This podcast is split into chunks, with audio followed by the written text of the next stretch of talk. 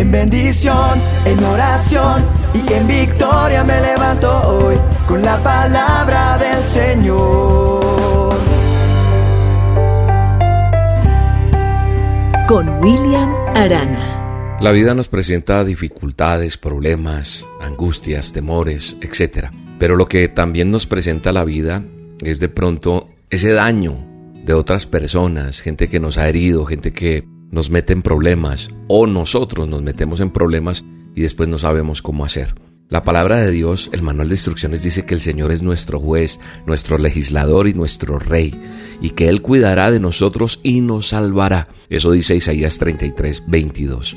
Pero ¿qué pasa? Para que Él sea nuestro juez, nuestro legislador y nuestro rey, y para que cuide de nosotros y nos salve, nosotros tenemos que ser personas que merezcamos que Él sea quien nos cuide, quien nos guarde, quien nos eh, defienda, pero también dice que es nuestro juez, o sea que también nos va a juzgar a nosotros, va a legislar sobre nosotros, sobre ese comportamiento, porque muchas veces nosotros queremos que esas personas o eso que nos hizo daño o la persona que nos hizo daño, ya sea física o emocionalmente, pague por su error. Y a veces estamos tan heridos que deseamos tomar la justicia por nuestra propia cuenta.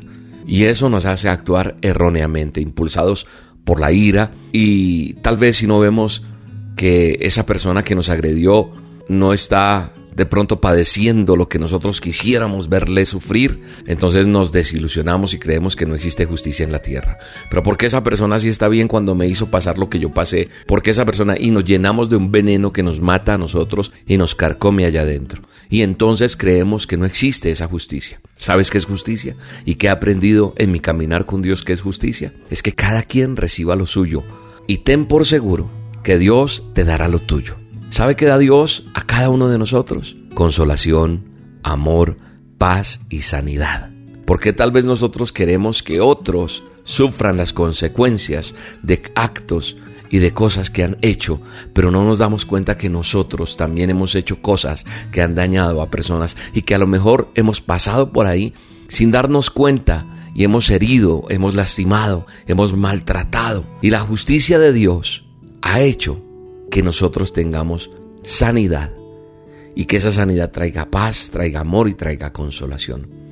Así que es mejor preocuparnos más en recibir lo que Dios nos quiere dar que lo que alguna persona pueda ofrecernos. Amigo, amiga que me escuchas hoy, quiero decirte que Dios tiene un tiempo para actuar y ese tiempo no será el mismo que el tuyo. Él no hace justicia solo para que nos arrepintamos, no, también lo hace para provocar ese cambio en nuestras vidas.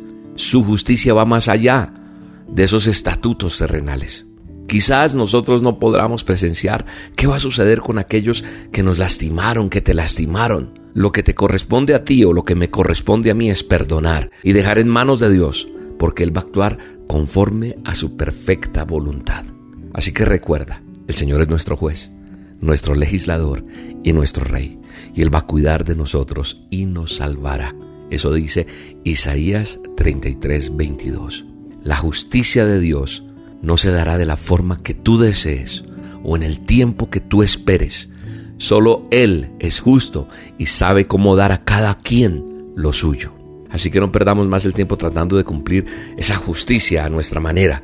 Hoy te invito a que perdones y que sea Dios quien dé el veredicto. Hoy que tú puedas cerrar tus ojos conmigo y decirle, Padre eterno, gracias.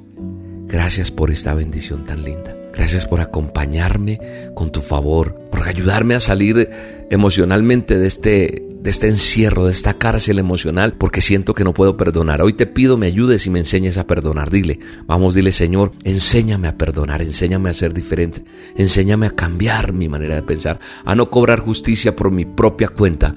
Todo te lo dejo a ti, tú tienes el control y que no haya resentimiento, rencor, amargura en mí Libérame, Señor, y déjame ser libre para volar como tú quieres, en el nombre de Jesús.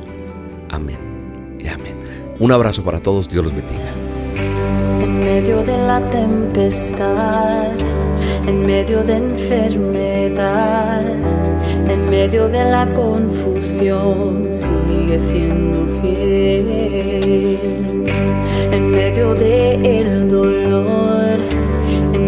de necesidad, en medio de la ansiedad, sigue siendo fiel. Nosotros, tus hijos, volvemos a ti, nos humillamos, clamamos a ti, pedimos perdón por no